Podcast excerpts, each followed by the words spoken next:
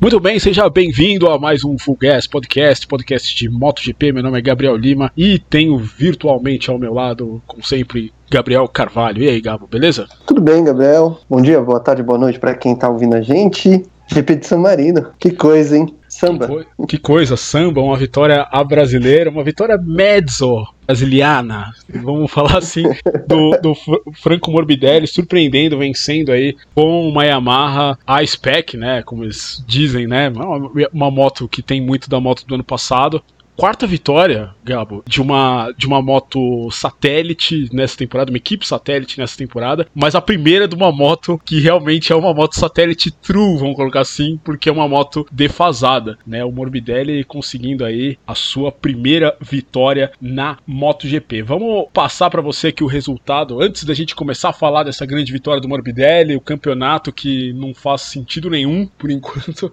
Vamos passar aqui o resultado rapidamente da corrida. O Franco Morbidelli venceu, Peco Banhaia é segundo colocado, Juan Mir terceiro, Valentino Rossi quarto, quinto para Alexin, sexto Maverick Vinhares, sétimo André do Visioso, novo líder do campeonato, oitavo Jack Miller, nono Takaki Nakagami, que passou do limite de pista na última volta, perdeu uma posição, chegou na verdade em oitavo, mas ficou com o nono lugar, décimo Pô Espargaró, décimo primeiro Miguel Oliveira, décimo segundo Brad Binder, décimo terceiro Alex Espargaró, décimo quarto Iker Lecuona e décimo quinto Johan Zarco, esses os que pontuaram, Gabo, sem Repsol Honda, hein? Sem Repsol Honda. Que coisa, né? Que é, coisa, ó, tá fazendo Alex falta. Marques, 17 e é. o, o Stefan Bradle, 18. Mas o Marques, 22 segundos e o Brad, ah, 22 segundos vencedor e o Bradle a 37, quase 40 segundos. Passeando é muita coisa. esse alemão, tá passeando com a Moto Marques.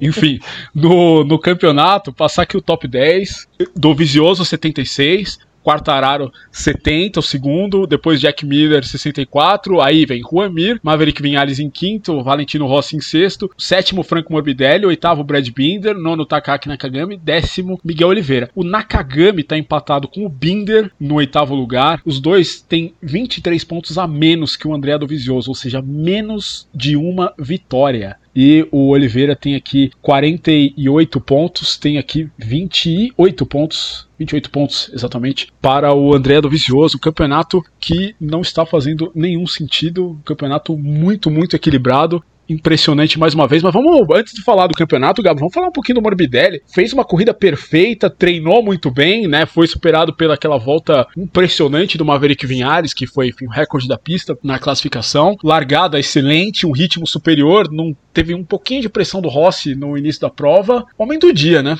O homem do dia, sem dúvida. Morbidelli foi, foi muito bem na largada ali já. E depois ele não se deixou levar pela pressão que ele sofreu ali, pelo menos nas primeiras voltas, do Rossi. E depois também de um determinado momento da prova, quando você olhava para a vantagem que ele já tinha e pro, e pro que estavam fazendo os pilotos que vinham atrás, meio que brigando entre eles sem conseguir né, estabelecer um, um, um ritmo ali né, próprio, é, dava para cantar essa bola que, né, se o Morbidelli não tivesse nenhum problema grave, a vitória já estava na mão. Ele foi, como você disse, perfeito. Ele, ele tinha um plano, ele conseguiu executar esse plano com muita competência e essa vitória, ela estava amadurecendo já de alguma forma, né, apesar de o Morbidelli ter uma moto defasada e encaixou tudo no Grande Prêmio de San Marino, vitória merecidíssima. Pois é, tava amadurecendo. O Morbidelli, que a gente até tava, antes de começar a gravar, a gente tava conversando aqui, Gabo. Morbidelli, se a moto dele não quebra no GP da Andaluzia, ele teria 20 pontos do segundo lugar, que colocaria ele na liderança do campeonato agora. Né? O Morbidelli, com a moto defasada, poderia ser o líder da temporada. Enfim, ele teve outro acidente também com o Johan Zarco no Grande Prêmio da Áustria, mas poderia ser líder do campeonato. O Franco Morbidelli, que venceu, é resolve sonho de criança, né? Venceu no, no, quintal de. Não no quintal de casa, né? Porque ele é, não, não é dessa, não nasceu nessa região, mas enfim, é, conhece muito bem Misano, conhece muito bem, treina com o pessoal da VR46 Academy é, nesse local. O que, que, a gente pode dizer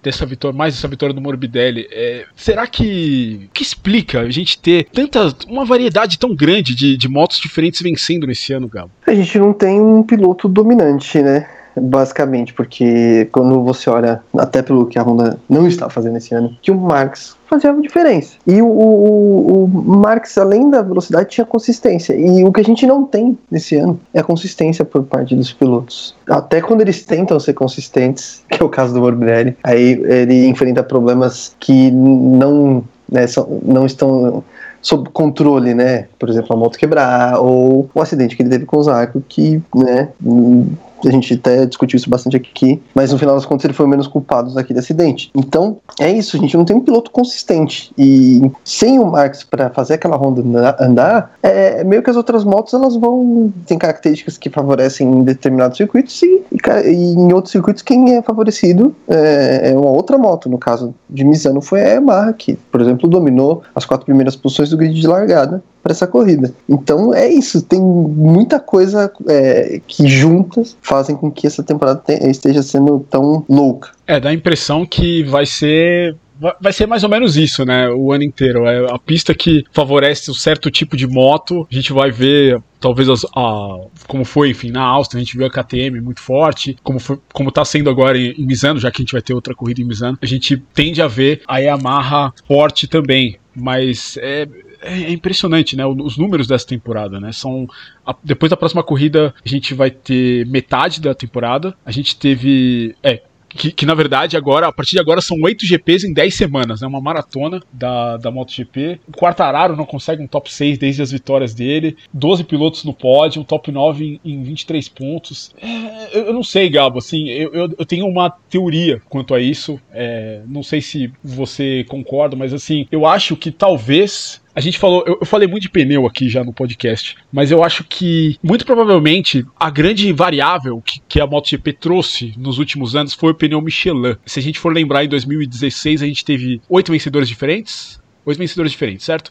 Num, num, campeonato, no primeiro campeonato da Michelin, coisa que não acontecia, por exemplo, na época da Bridgestone. É, na época da Bridgestone você tinha um pneu ideal para correr e aquele pneu ia ser usado por todos os pilotos e todas as motos. Hoje não é assim. Hoje uma moto se comporta melhor com tal tipo de pneu e o piloto, dependendo do estilo de pilotagem, ele, ele, é, ele vai melhor com tal tipo de pneu. Eu acho que essa variável tem trazido mais até do que a do, da mudança de, de compostos para esse ano. Eu acho que essa variável da Michelin ela tem feito as corridas serem um pouquinho mais. dependerem um pouquinho mais da, da gestão do, dos pilotos. E eu acho que isso a gente está vendo. A gente está vendo muito bem agora, né? Agora sem o Mark, sem o piloto dominante, assim, e com um pneu novo, acho que isso está fazendo diferença. Não, não sei. O que, que, que você acha? Eu concordo com a questão do pneu e tem, tem outra coisa que mudou também na, nessa virada de Bridgestone para Michelin que foi a questão da central, a centralina, né, eletrônica lá, e, que hoje é fornecida somente por uma fabricante. É antes, né, é. antes era cada fabricante fazia a sua e, e dizia-se né, que as,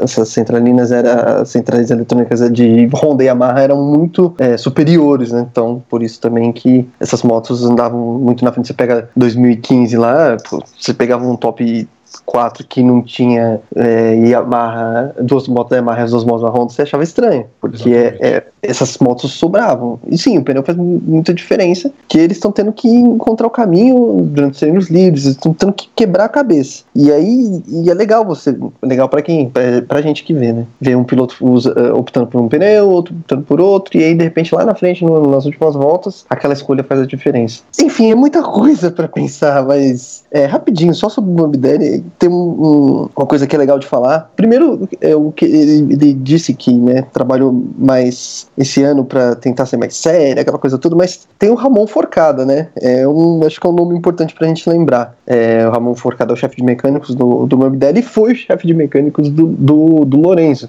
E foi dispensado então, pelo Vinhares. Exatamente, foi dispensado pelo Vinhares. E ano passado o, o Morbidelli teve um pouco de dificuldade, mas mesmo com os problemas de, de, né, de ah, quebra ou abandono, e mesmo com uma moto inferior, parece que ele está encontrando um caminho. E eu acho que tem um pouco desse trabalho aí. E né, mostra que Ramon Forcada merece um pouco mais de respeito. Enfim, era só esse ponto, só fazer esse parêntese. Vamos Vamos em frente. E, e, legal também, só deixando aqui pra gente passar, passar régua no assunto Morbidelli, também legal ele ter usado o capacete da igualdade hum. também. Muito simbólico ele ter vencido a primeira corrida dele com esse capacete, que eu achei um discurso muito, muito legal. Mas agora, Gabo, do Vizioso, líder do campeonato, mas não convenceu até agora. Não sei, nem o do Vizioso sabe o que ele tá fazendo no primeiro lugar, assim como o Quartararo também não sabia o que ele estava fazendo no primeiro lugar do campeonato depois das duas primeiras vitórias das suas primeiras corridas que ele conseguiu a vitória. Uh, o Quartararo hoje, Gabo, o, o Dovizioso não teve ritmo. É, isso que é verdade. O Dovizioso não apareceu. As duas para Mac tiveram mais velocidade. O Miller, enfim, mais uma vez acabou caindo de produção no final da corrida. Mas o Banhaia foi muito bem. A gente vai falar do Banhaia já já. Mas o Quartararo, a impressão que eu tive na, na queda dele foi que ele perdeu a paciência. Ele tinha ritmo para conseguir um pódio na pior das hipóteses. Talvez chegar no Morbidelli, não sei. Mas ele foi para cima do Vinhales e quis ir de qualquer jeito para cima do Miller. Errou a curva e perdeu a frente e caiu, já era, né?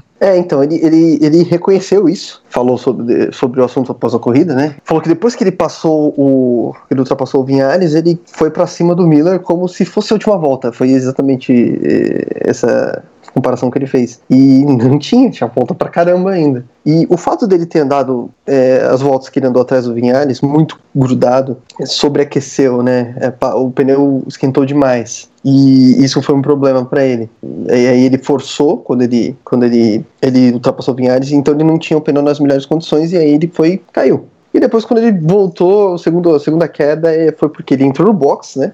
Ele entrou, chegou a parar, porque desconfiavam de um problema no motor. E aí, quando ele voltou, o pneu tinha esfriado. Aí ele foi querer andar de novo forte, aí ele caiu de novo. Eu tinha, né, até colocado lá no, no quando a gente fez os nossos destaques, o, o, o Quartararo como. Ah, eu não sei como eu coloco ele, porque nem positivo nem negativo, porque apesar das duas primeiras vitórias, depois ele meio que caiu de produção. E hoje, não sei, ele parecia em outro lugar, sabe? E, enfim, isso pode ser, pode custar caro lá na frente. Pode, com certeza. Eu ainda acho, eu ainda acho que o Quartararo quando botar a cabeça no lugar certo, porque assim, o Quartararo a gente tem que lembrar que ele tá no segundo ano de MotoGP, ele tem 21 anos. E, e o Quartararo a gente vê pelos treinos, pela maneira como ele se. O Quartararo, ele é um cara muito tranquilo fora da moto, ele fala de uma maneira muito legal, muito amistosa, mas quando ele tá na moto, o cara parece que tá possuído, né? Ele sempre gesticula, bate no tanque. Lembra no ano passado, quando conseguiu a pole na Malásia, tirou a viseira do capacete sem querer, vibrando.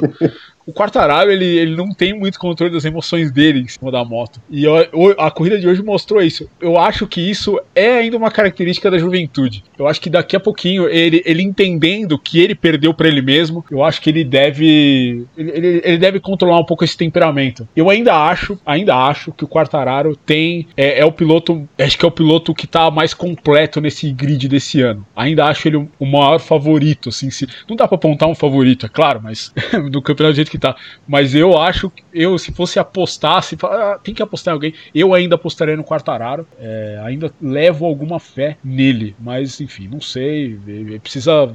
Mas obviamente ele precisa se controlar rápido aí, porque, como eu falei, né? A próxima corrida marca metade do campeonato. E se ele não reagir, é, vai, vai começar a ficar complicado aí. De repente, alguém que coloca duas vitórias seguidas fica realmente difícil para ele. Mas outro lado da Yamaha é, Gabo, é Maverick Vinales, o que a gente tem que comentar. Treinou é. como sempre, fez o recorde da pista, pole position, mas na corrida, cadê o Vinales? Largou mal de novo, foi o único piloto que escolheu o pneu traseiro duro, que uma, uma escolha que na minha opinião não fez sentido, porque sempre o, o início dele da, de, de, corrida é sempre ruim, e ele foi o único, né, não, não só da Yamaha, o único do grid a escolher. que dizer do Maverick Vinales, Gabo? Eu, eu, eu não tenho mais respostas para ele. nem ele tem, nem ele tem. Quando ele foi questionado sobre isso após a corrida, ele falou: Eu não sei o que dizer. Mas aí, até foi o que a gente estava conversando antes de, de começar a gravar. É, é, é, é, acho que a gente sempre vai voltar nisso, sempre vai voltar na resposta que o Marques deu na coletiva que ele, ele esteve aqui no Brasil e a gente estava lá. Que a gente perguntou para ele, né? Ah, e ele falou: que na corrida é diferente. Né? Existe uma, existem uma série de existe, existe uma série de circunstâncias que fazem com que a corrida seja diferente, que aquilo que você consegue executar num treino livre, numa sessão de testes ou numa volta de classificação, nem sempre se reflete na corrida, que tudo muda, tudo é diferente. Você tem que lidar com, enfim, com um piloto na sua frente, com um piloto atrás de você te pressionando e, e ele não consegue, não encaixa na corrida. Isso é um, uma, uma constante no na carreira do, do Vinhares. É, enfim, não encaixa e, e, e, quando parece, quando você pensa, agora vai, não vai. E isso é ruim, é, lógico, assim, você vê, quando você vê ele dando entrevista hoje, a linguagem corporal dele é o, é o cara que ele realmente não sabe. Ele tá, só que até quando ele vai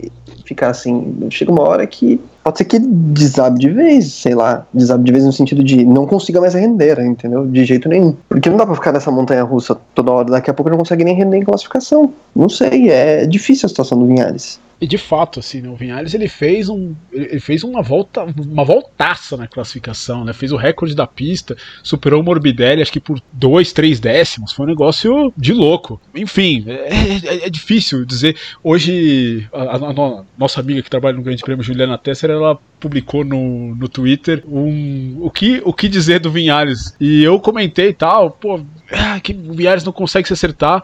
E um amigo aí, o Guilherme Proietti, ele citou meu tweet e falou: é como se o Vinhares fosse um piloto de teste. E eu acho que matou a charada. O Vinhares é um piloto de teste. Ele não. Na hora da corrida, ele não aparece. É, é impressionante. Sempre tem algum problema, sempre tem alguma coisa.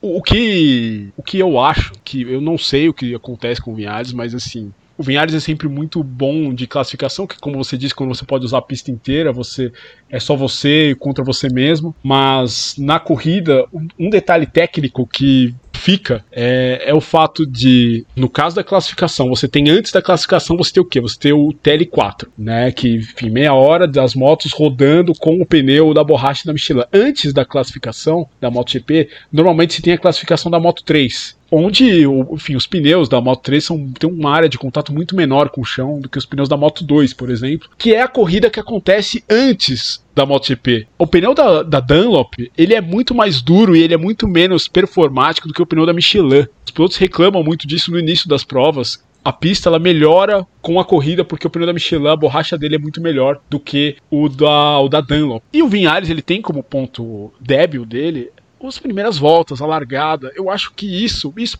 pode ter a ver um pouco com. Eu, eu acho o Vinhares ainda, ele ainda deixa a desejar em termos de agressividade, tá? Na minha opinião, eu, é um cara que no mano a mano ainda não é. não tá onde devia estar. Tá. Inclusive, é, no, no, final das provas, assim, ele sempre melhora o ritmo dele, sempre estabiliza, mas nunca chega onde devia chegar, onde eu acho que devia chegar. Mas eu acho que isso. É, ajuda a explicar um pouquinho toda essa falta de, de, de forma que o Vinhares apresenta nessas, nas corridas de MotoGP, mas é um negócio que ele, enfim, se quer ser campeão, é, se quer ser o nome da Yamaha, tá títulos, uh, enfim, no futuro, ele tem que dar o seu jeito aí de melhorar isso, né? Gente, o que a gente falou, né? O Ramon Forcada, que era o, o chefe do, do Lorenzo, né? Que o Lorenzo, para muita gente, é o piloto que mais soube extrair é, a Yamaha ao, ao, ponto perfeito, ele dispensou o cara, né? Ele trouxe o Esteban Garcia, né? Que era o chefe de mecânicos dele na Suzuki, enfim, parece que trabalha melhor com ele, mas, enfim, dispensou o Forcada e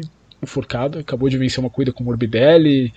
Com uma moto defasada. É, enfim, o Vinhales ele tem que, tem, tem, que ver aí o que ele vai fazer da vida dele aí nessas próximas, nessas próximas corridas. Mas outro destaque do dia, Gabo, é Peco Banhaia, segundo colocado, além de Juan Mir, obviamente, que conseguiu um grande pódio é, pela Suzuki, tirou o docinho da boca do Rossi no final. é, o Viagra do doutor falhou na última volta, infelizmente. É, mas o Banhaia fez uma grande prova. O Banhaia de muleta, andando de muleta, conseguiu ser a melhor Ducati, conseguiu um segundo lugar. Acabou, acho que conseguiu, inclusive, garantir o lugar dele, provavelmente, para a equipe de fábrica no ano que vem. Olha, eu espero que a Ducati tome a decisão mais sensata e, e leve o, o Banhaia para a equipe oficial. Cara voltou nesse fim de semana e e assim, tava lá de muleta, de dificuldade para subir e descer da moto, mas na hora de acelerar, tava tudo em ordem. E, e, ele foi muito bem. Talvez até se tivesse, de repente, sei lá, 100%, poderia ter eh, largado numa posição melhor de, no grid, porque o começo de prova dele teve né, um, que lidar com algumas né, disputas que se ele tivesse um pouco mais à frente não teria que lidar. Mas foi, eu, eu, eu acho, é um piloto para mim muito talentoso, tem muito potencial. Eu acho que já que a Ducati está buscando gente mais nova, quer apostar em gente nova, eu acho que esse é o nome para 2021. Deixa o Zarco na Pramac, com moto do ano. Aí, se de repente ano que vem o Bahia não andar bem, aí você pode pensar e o Zarco andar bem. Mas acho que hoje o Bahia deu uma resposta para a Ducati: falou, ó, vocês querem um piloto para o futuro, eu sou o piloto para o futuro e já te dou o resultado agora. E que pena, né? O Banhaia não ter participado justamente das corridas na Áustria. Né? O Banhaia poderia ter pois feito. É. Onde a Ducati, enfim, onde a Ducati reina, né? Ele poderia ter feito provas muito interessantes, podia estar tá, tá aí, né? Nessa disputa do campeonato. Tudo bem que o Banhaia, com esse segundo lugar de hoje, ele tá em 14 no campeonato com 29 pontos. Tá longe, né? Tá. Enfim, obviamente esse ano a gente não pode duvidar nada dele. Né? Mas... É que dependeria de muito, muita combinação de resultado, acho que já tá Exatamente. complicado.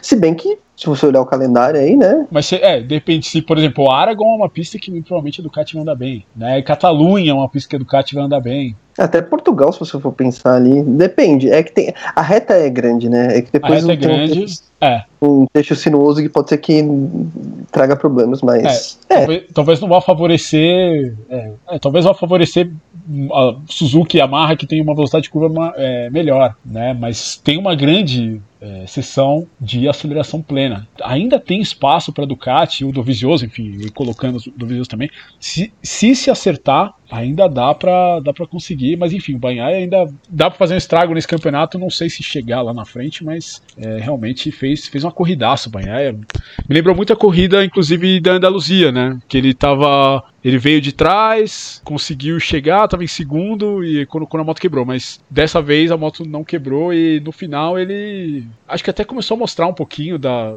do desgaste dele, né? Ele deu uma erradinha ali. O Rossi, na hora que o Miro passou ele, o, o Banhaia chegou a errar na frente do Rossi, uma coisa que a transmissão não mostrou muito bem.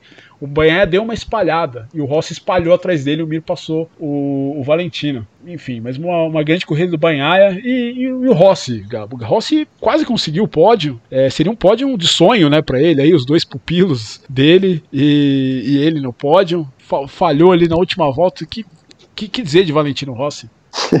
ele quase conseguiu, né? Faltou. Ele mesmo, né? Falou também. Falou, falta um pouquinho, falta um pouquinho pra andar mais à frente. E ele fez até uma brincadeira na, na, com a TV italiana. ele falou: tem uma revelação a fazer. Ele falou: estamos criando cobras. Eu vou acabar com a academia. Porque os caras terminaram na minha frente, né? E falou isso brincando, obviamente, porque para elogiar o trabalho do, né? Para elogiar os, os pupilos, né? Que realmente foram muito bem. O Valentino tem chance ainda, se você for olhar. Se ele de repente ele tá falando que falta pouca coisa, se ele conseguir melhorar isso, a gente sabe que experiência, os caminhos ele conhece. Então, a gente sempre fala, ah, Valentino tá velho, até eu falo às vezes, mas ele sempre vai lá e fala, tem certeza? Ó, eu posso. Fica, fica vacilando para você ver se eu, não, se eu não apareço aí. Então, assim, não vamos descartar Valentino Rossi. É, foi um bom final de semana, não foi, né, perfeito, sim, mas foi um bom final de semana do Valentino. Andou, encontrou um caminho nos seus livros, classificou bem, mas ainda falta alguma coisa na corrida.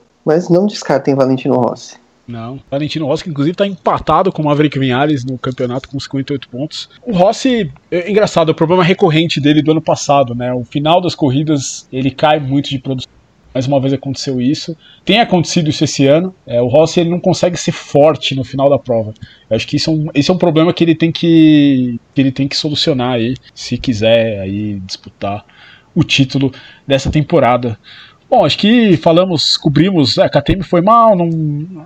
Fala, Danilo. Petrucci muito mal. Danilo muito Petrucci mal. muito mal, fora dos pontos. É, acho que é isso, né? De, de, de destaques aqui da MotoGP. É isso aí. Vamos falar um pouquinho agora de Moto 2 aqui, passar rapidamente para você o resultado da corrida, né? Vitória de Luca Marini com Marco Bezek, olha a equipe do Valentino Rossi aí, dobradinha é. de Marini e Bezek e Bastianini em terceiro lugar. Tá aí, a academia do Valentino Rossi conseguindo dobradinha tanto na MotoGP quanto na Moto 2 e no campeonato. E Bastianini que tá a caminho, né, da MotoGP. Bom, Verdade, foi anunciado na equipe. Se anunciou e depois foi firmado. Quer dizer, anunciaram ele e depois ele confirmou na equipe A20 para o ano que vem. Boa contratação, boa contratação. É, vamos ver, vamos ver. E são os três italianos que estão na frente do campeonato, né? O Marini, 112 pontos, o Bastianini, 95, o Bezek, terceiro.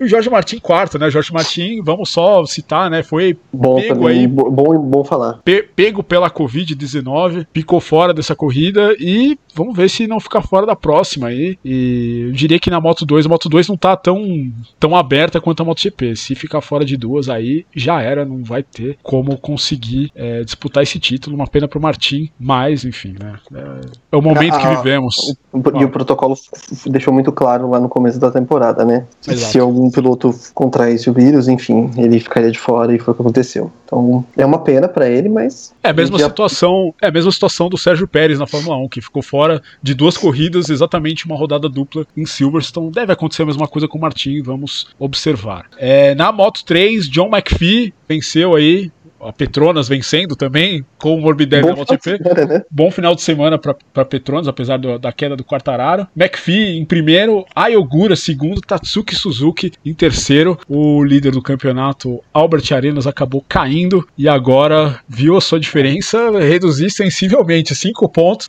Arenas pois em é. primeiro, é. Ogura, que vem fazendo uma grande temporada em segundo, ainda não venceu, mas é questão de tempo, na minha opinião. E o McPhee, que caiu no GP da Estíria, é, voltando para a briga também com 92 agora em terceiro. Moto E, Moto E, Eric Granado, infelizmente, tinha aí o doce na mão esse final de semana e acabou errando o Gabo na classificação. Um erro que ele cometeu no ano passado em Misano também saiu dos limites da pista e foi obrigado a largar de último. Ele, ele ficaria com a pole com o tempo dele, já que o Ferrari tinha, o Matheus Ferrari tinha punição, exatamente por ter batido no Eric Granado na, na, na, prova da Andaluzia, e, e, o Eric teve que largar de último e se recuperou. Eu achei, até fiquei meio desapontado com o Eric, chegou só em décimo, ele tinha um ritmo melhor do que o décimo lugar, acho que ele, ele largou mal, né? O que, que você achou da corrida dele? É, uma é uma, uma pena mesmo que ele tenha ultrapassado, excedido os limites da pista, mas assim, é a, é a regra, vale para todo mundo, vale para ele também. E,